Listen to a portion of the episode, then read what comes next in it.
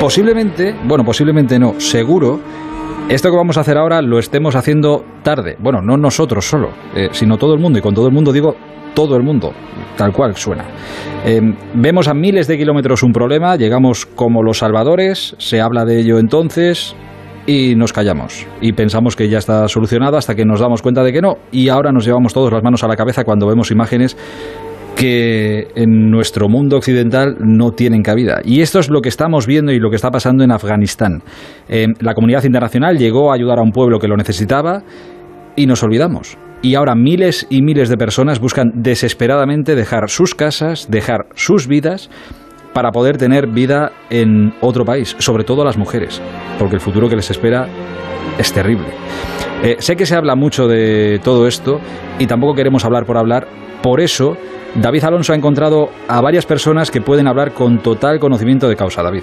Sí, muy buenas noches, Buenas noches. Mm, a veces los periodistas deportivos utilizamos adjetivos muy grandilocuentes para definir victorias o derrotas deportivas, pero en el caso de Afganistán creo que se puede hablar perfectamente de situación dramática con letras mayúsculas, porque el triunfo de los talibanes supone un golpe brutal eh, no solo para su país, sino para toda la humanidad y especialmente para las mujeres afganas que ven cómo se avecina un auténtico infierno para ellas. Un ejemplo del que se está hablando mucho estos días es Nilofar Bayat. Es abogada, es capitana de la selección paralímpica de baloncesto de Afganistán que desde su silla de ruedas, a la que encadenó un misil talibán cuando tenía solo dos años, suplica a través de Onda Cero ayuda para salir de allí.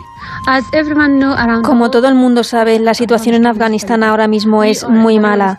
Estamos en el peor momento de nuestras vidas. Los talibanes han tomado el control de todo el país y ahora están por todas partes, incluso cerca de mi casa. Soy una de las chicas más famosas en Afganistán que hace deporte y trabaja. Y mi opinión sobre cómo soporto esta situación y lo terribles que son ellos me puede causar muchos problemas.